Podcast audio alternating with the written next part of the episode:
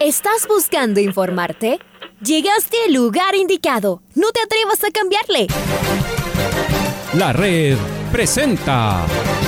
Ponte al día. Información deportiva al instante sobre la actualidad de los equipos ecuatorianos muchos goles y el drama que tanto disfrutamos. Los albos se pusieron en ventaja con doblete de Adolfo Muñoz. La Libertadores Femenina cuenta con sus 16 equipos. Con la conducción de los periodistas de la red, Raúl el Profe Chávez y Andrés del Pichón Villamarín. Mucha información que... Amigos, amigas, hola, hola, ¿qué tal? ¿Cómo les va? ¿Cómo están? Tengan ustedes eh, muy, pero muy buenos días. El placer de poderlos saludar. Aquí estamos en una nueva edición del Noticiero al Día de la Red. Hoy es jueves 11 de agosto del año 2022. Arrancamos, comenzamos, iniciamos esta programación deportiva aquí en el micrófono de los 102.1. Hoy es una especie de viernes, ¿no? Porque mañana será feriado después de este puente de una fecha cívica e histórica que ayer debía haber sido celebrada, pero que han decidido llevarla al eh, día de mañana, 12 de agosto. Así que arrancamos entonces esta programación. Está la señorita Paola Yambay en los controles. De salud Andrés Villamarín Espinel. Tengan ustedes el mejor de los días. Comenzamos con los titulares. Liga Deportiva Universitaria se alista para recibir este domingo en un partidazo al Club Sport MLE. Gonzalo Mastriani viajó hasta Brasil tras desvincularse de Barcelona.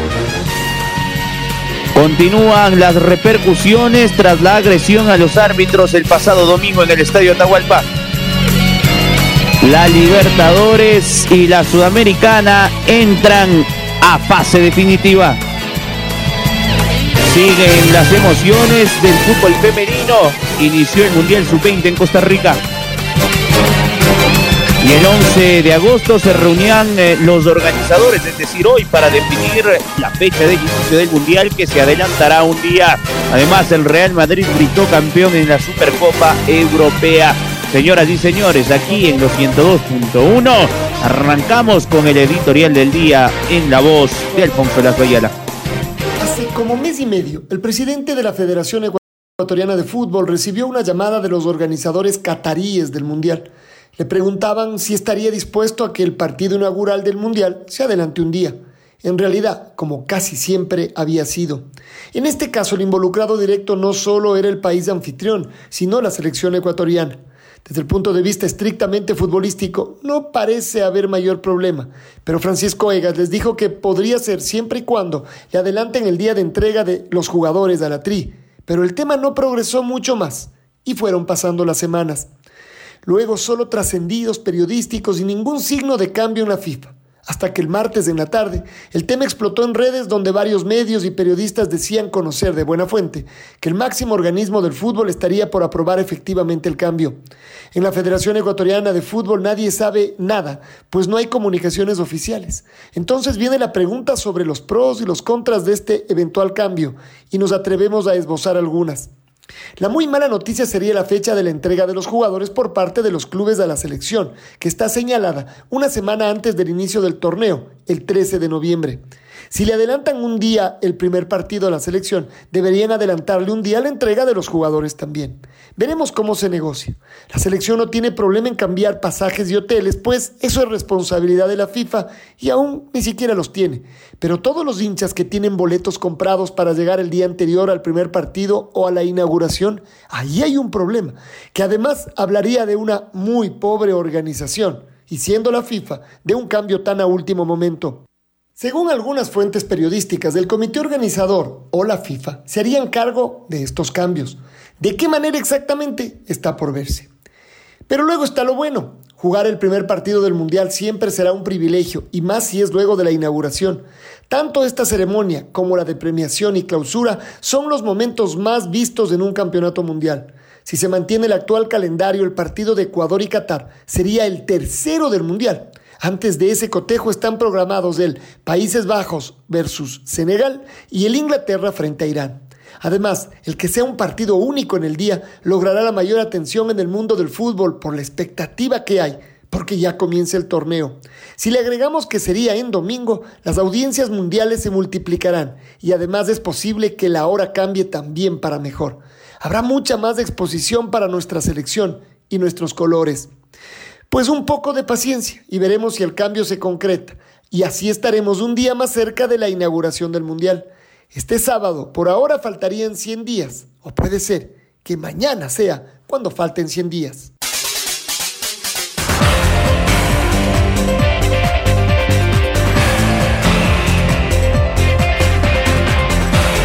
Y arrancamos con Liga Deportiva Universitaria, luego de escuchar el editorial en la voz de Alfonso Lazo Ayala. Los salvos de jugarán este domingo ante el Bombino. Está el Pato Javier Díaz que nos trae detalles de la lengua azucena. ¿Cómo te va, Pato Javier? Hola, ¿qué tal Andrés y amigos y amigas de Noticiero del Día? ¿Cómo están? Liga Deportiva Universitaria se prepara para recibir a Emelec este domingo en el estadio Rodrigo Paz Delgado. Los albos intentan, intentarán conseguir los tres puntos para mantenerse en la lucha por la segunda etapa de Liga Pro.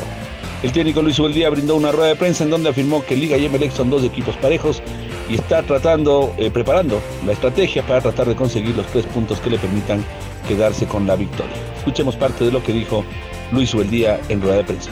Entonces creo que que, siempre vamos a apuntarle para ese lado. Parece que somos dos equipos parejos. Lo, manifestó la, etapa, la primera etapa y lo está manifestando ahora con muy, poca diferencia. Pero bueno, eh, nosotros para poder afianzarnos eh, y protagonizar en esta segunda etapa es indudable que que queremos y necesitamos ganar este partido, ¿no? entendiendo que, hay, que las dificultades van a estar porque somos dos equipos parejos. Para el Noticiero del Día informó Patricio Javier Díaz. Fuerte abrazo, Pato. Tengo más de su buen día. A ver si lo seguimos escuchando al DT de Liga Deportiva Universitaria.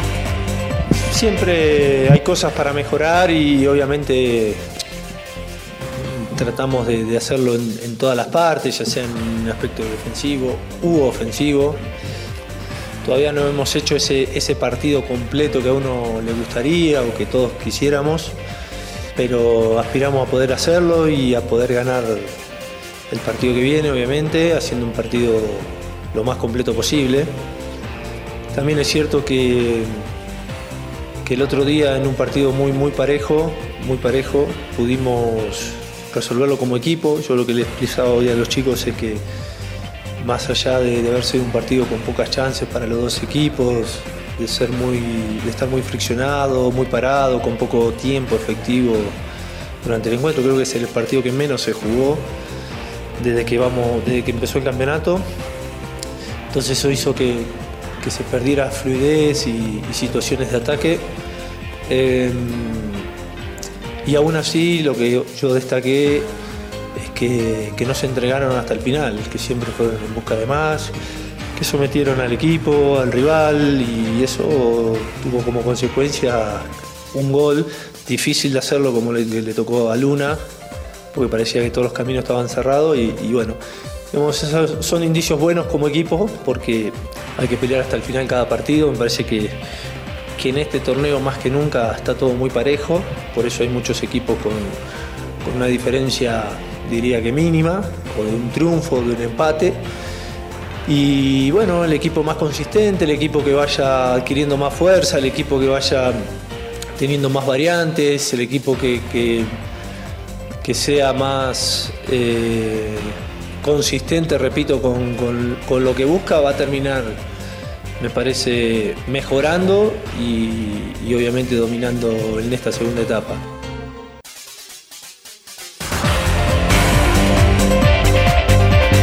Ahí las palabras del DT de los Salvos, Luis Francisco sube el día palpitando lo que va a ser este partidazo el domingo a las 6 de la tarde en Casa Blanca frente al MLG. Será momento ahora de escuchar a quien salvó los muebles el pasado día domingo en el sur, en el Superclásico, con ese gol agónico. Este es de Daniel Cholo Luna, que en conferencia de prensa manifestaba lo siguiente.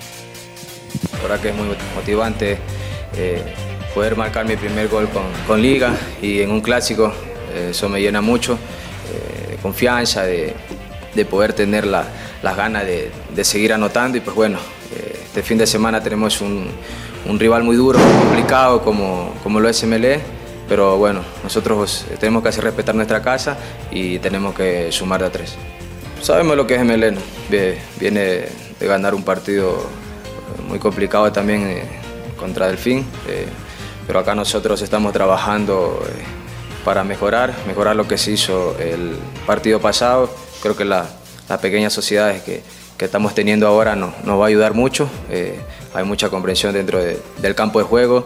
Eh, queremos mejorar aún más el tema de la intensidad, de, de, la presión y yo creo que va a ser importante para, para el fin de semana, eh, la presión que tengamos.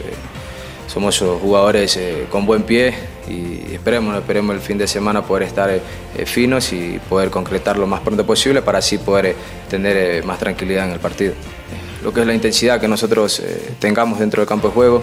Eh, Mele tiene jugadores también que, juegan mucho, que por las bandas también son fuertes, entonces todos esos eh, estamos puliendo nosotros también acá para el día domingo cometer los menos errores posibles. Se ha, visto la mejora del equipo y pues bueno, esperando el día domingo sacar los tres puntos que nos permitan meternos a la pelea directamente.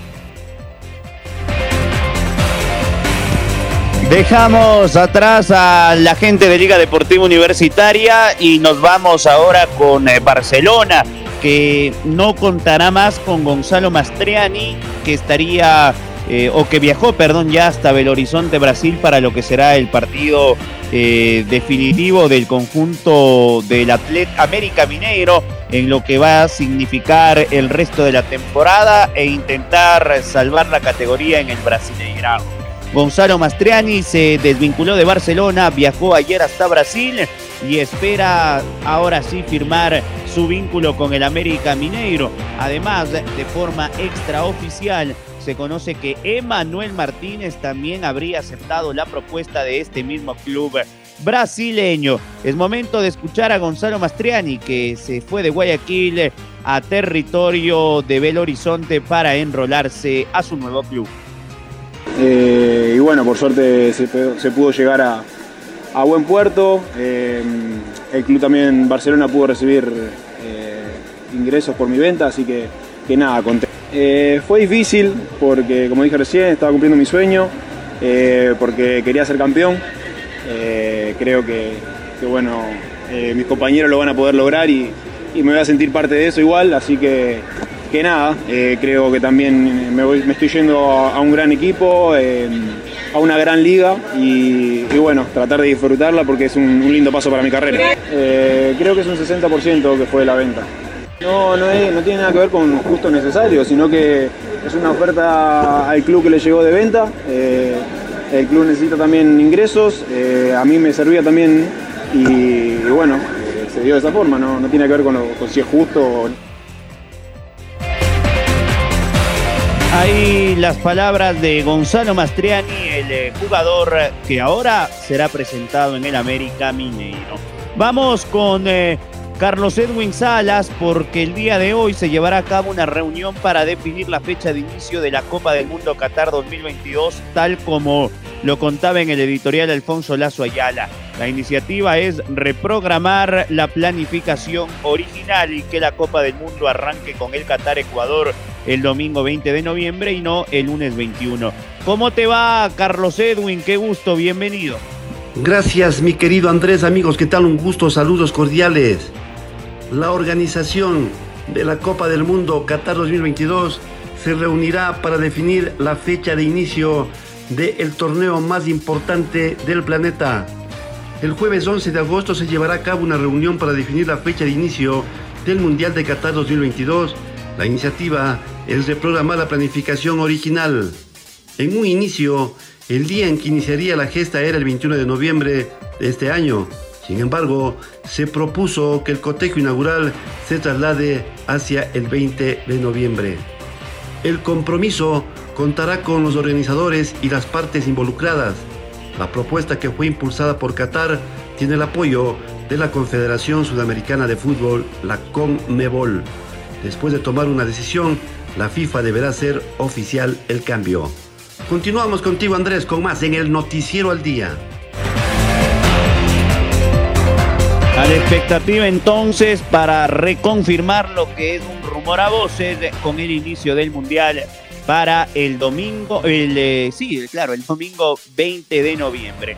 Vamos ahora con la segunda categoría. Vamos a escuchar al eh, presidente de la segunda, justamente, el eh, doctor Osvaldo Paredes, hablando sobre lo que aconteció con los árbitros, especialmente con Diego Lara y la hinchada que se bajó de las gradas del Olímpico Atahualpa y agredió en el partido del domingo entre el Deportivo Quito y la Espoli. La sanción de Abna, la sanción de segunda y más en las voces del doctor Osvaldo Paredes.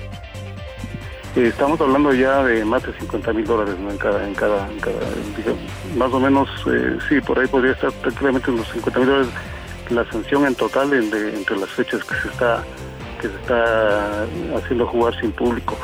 Y adicionalmente eh, pensar también, o sea, por ejemplo, para este próximo fin de semana ya está programado el partido, iba a jugarse el partido entre la Universidad de San Francisco contra el Deportivo Quito, originalmente se iba a jugar en en el Estadio Banco Guayaquil y ya no se va a jugar ahí, se va a jugar en el complejo de Independiente y se va a jugar a puerta cerrada.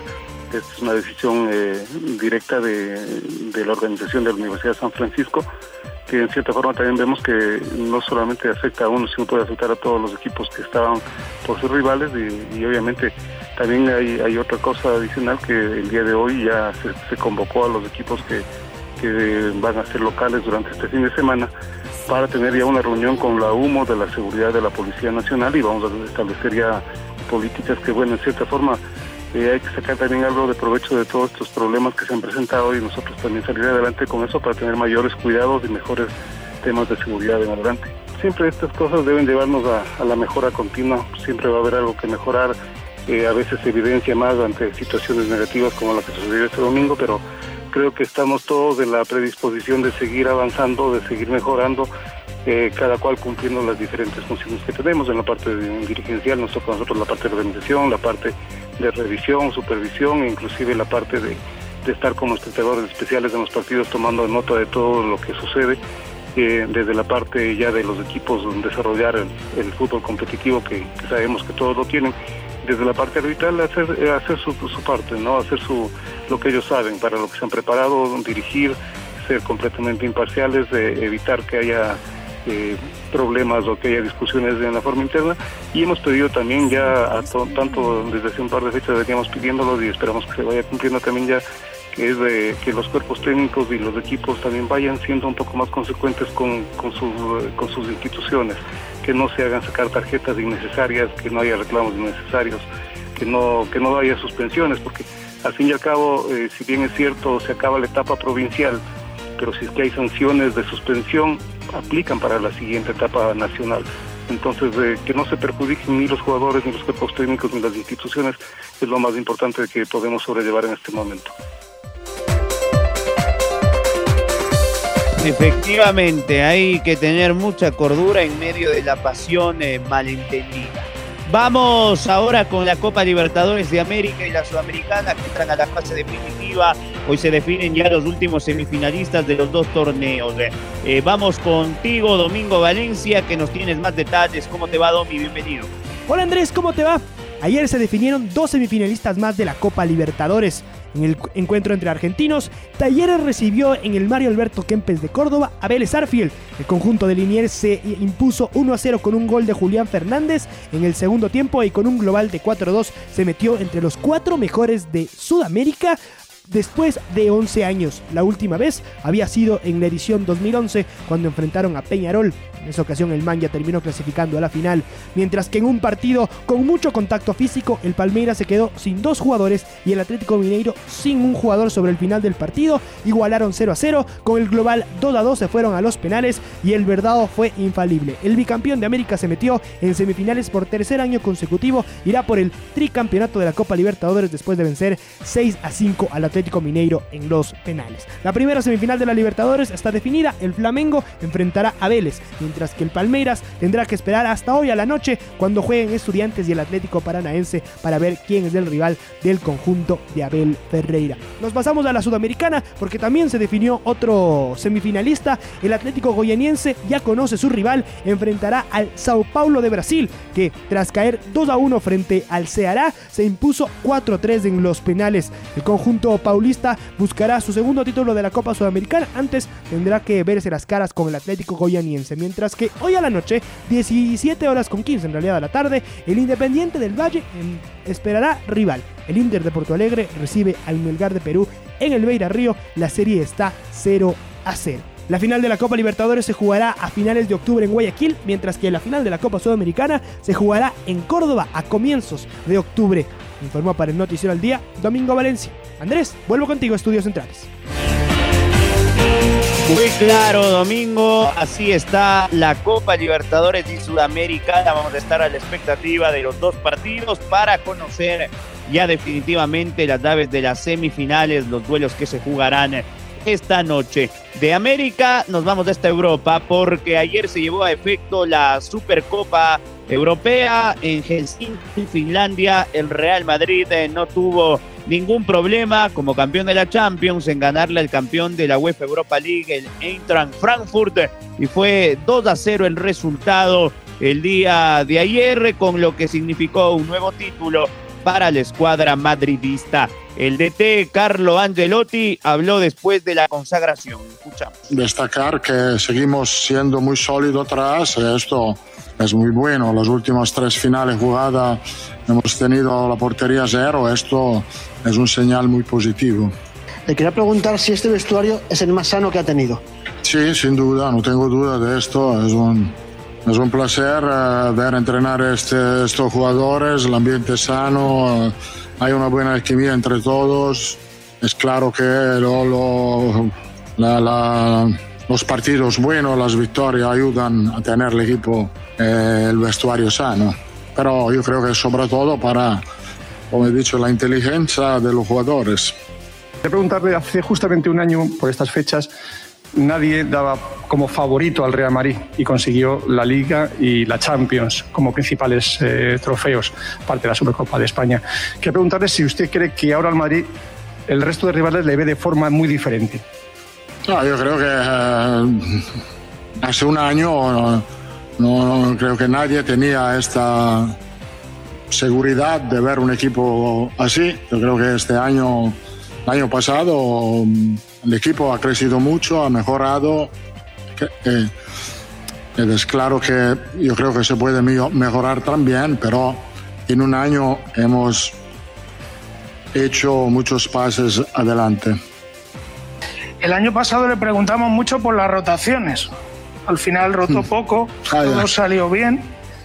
Este año dice que la plantilla es mejor, que hay más nivel. Teniendo en cuenta que es una temporada un poco atípica, que hay mundial de por medio, este año sí, vamos a ver con asiduidad las rotaciones. Este año sí, vamos a rotar un poco más. Las palabras de Angelotti, vamos con Maite Montalvo, ella nos trae novedades del Mundial Sub-20 porque Colombia le ganó a Alemania, ni más ni menos que las colombianas le ganaron a las alemanas. ¿Cómo te va Maite? Bienvenida. ¿Qué tal Andrés? Un fuerte abrazo para ti, también un saludo muy fuerte para la gente de la red que nos escucha en el Noticiero al Día. Seguimos con información deportiva y en este caso hablaremos del fútbol femenino. Ustedes saben que la Superliga Femenina ingresa en esta fase final de los playoffs y a los cuartos de final que empiezan este fin de semana. El viernes juegan las Guerreras Albas frente a Ñañas y después el día sábado y domingo se tienen las diferentes jornadas. Barcelona se medirá a Espuse y el día domingo es Dragonas de Independiente versus la Universidad Católica y el Deportivo Ibarra versus Quito FC. Estos partidos se van a jugar en el estadio Rumiñahui, el primero a las 11 de la mañana y el otro a las 3 de la tarde. Estos son duelos de ida y vuelta y la próxima semana tendremos los partidos de vuelta, están los partidos de ida y de esa manera se conocerán a los cuatro mejores equipos que van a clasificar justamente a la gran final, eh, primero semifinales, después gran final y los dos equipos que llegan a la final serán los que tendrán cupos a la Copa Libertadores 2022 que se va a celebrar en la ciudad de Quito. A la par de esta información del fútbol femenino, también se está jugando y empezó desde este 10 de agosto eh, lo que es el Mundial Femenino Sub-20. Este debía desarrollarse hace dos años atrás en África. Se iba a jugar en Nigeria y bueno, todos los ajustes del COVID ahora pone a Costa Rica como la sede y ya empezó en este torneo femenino mundial Mundial Sub-20 en Costa Rica, donde están participando 16 selecciones. Por parte de Latinoamérica ya debutó eh, Colombia y debutó con una gran victoria. Sobre la hora le ganó 1 a 0 a la selección Sub-20 de Alemania. Todos los partidos van a empezar desde esta semana en la fase de grupos, 16 equipos están en competencia buscando ser el nuevo campeón en Costa Rica del Mundial y como les digo, Colombia es uno de los nuevos representantes y que empezó con pie derecho. Ya les iremos contando en las diversas emisiones de la red todos los detalles del fútbol femenino, tanto a nivel nacional como a nivel internacional con esta Copa Mundial en Costa Rica Sub-20. Regreso contigo Andrés con muchas más noticias. Mira tú, ¿ah? qué triunfo de, de las alemanas extraordinario. Y vamos ahora contigo, Marcos Fuente, porque la Confederación Africana de Fútbol confirmó a través de su presidente que apoyarán la reelección de Dani Infantino al frente de la FIFA. ¿Cómo te va, Marco? Bienvenido. ¿Qué tal Andrés? Amigos, amigas de la red, qué gusto saludar con ustedes de esta hora con información en torno al fútbol internacional, ya que la Confederación Africana de Fútbol anunció su apoyo al presidente de la FIFA, Jan Infantino, en lo que será su intento de reelección en el eh, próximo año. Esto de acuerdo a lo informado por el presidente del ente que rige el fútbol en aquel continente, el sudafricano Patrice Motsepe. Así, la Confederación Africana respaldó oficialmente la candidatura de Infantino durante su Asamblea General en Tanzania, dejando en claro también el apoyo de la Confederación, así como de las 54 asociaciones miembros de la misma reelegido sin oposición como presidente del organismo rector del fútbol mundial en 2019, el eh, directivo suizo se presentará para un tercer mandato en el marco del 73 Congreso de la FIFA a celebrarse en 2023. En eh, su comunicado, Motsepe afirmó que el comité ejecutivo reconoció las enormes contribuciones y el compromiso que tuvo la FIFA en términos de mejorar al fútbol africano y que por esta razón todas las naciones miembro han eh, tomado la decisión de respaldar la reelección de Infantino. Esto es lo que les podemos informar a esta hora. Amigos, amigas, les invitamos a seguir en sintonía de la red. Nos reencontramos en instantes nada más. Un abrazo grande. y ahora el momento de ir el recuerdo.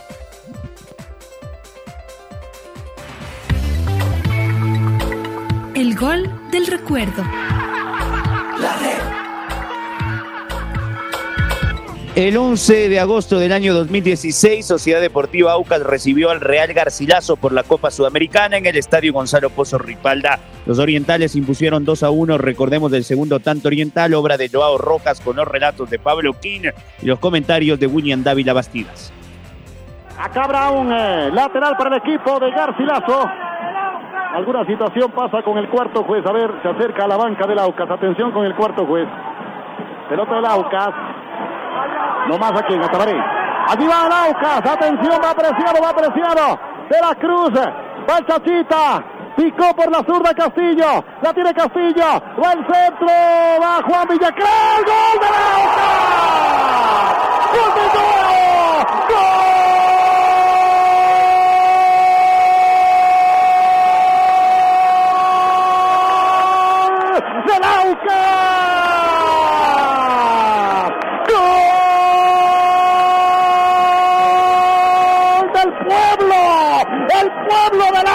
del Aucas. Marañón de la guerra, el Aucas, que está en el corazón de este pueblo capitalino. Joao Minuto 37 del primer tiempo. Perdió el Aucas, empató el Papoy ahora. Le está ganando 2 a 1 a Garcilaso del Cusco en la Copa Sudamericana. Muchas gracias, muchas gracias, muchas gracias, muchas gracias, Aucas pivoteó Juan Villacrés y apareció Joao en los 5.50 arco sur de la caldera de Gallo para poner el 2 a 1 amigos y amigas de la red el Aucas poniendo la casa en orden. Apareció la perla de este equipo en el momento exacto, Joao Rojas, ingresando ahí como nueve luego de un buen centro que nacía desde la izquierda. Qué importante también el trabajo de Juan Carlos Villacrés en esta jugada de gol, bajó de pivot con la cabeza para que solo tope con eh, el pie derecho, que finalmente terminó ingresando Joao Rojas y la fue, se fue a estremecer la pelota en el fondo de las redes. Rápidamente le da vuelta al resultado el equipo de Aucas y bueno, sueña con avanzar en esta llave 2 por 1. Gana Aucas al Real Garcilaso en Copa Sudamericana. Ahora ya estás al día junto a nosotros. La red presentó Ponte al día. Informativo completo sobre la actualidad del fútbol que más nos gusta, en donde estés y a la hora que tú quieras. Quédate conectado con nosotros en las redes de la red. Síguenos como arroba la red Ecuador y no te pierdas los detalles del deporte minuto a minuto. Escúchanos en vivo en TuneIn y en los 102.1 FM en Quito. ¡Te esperamos!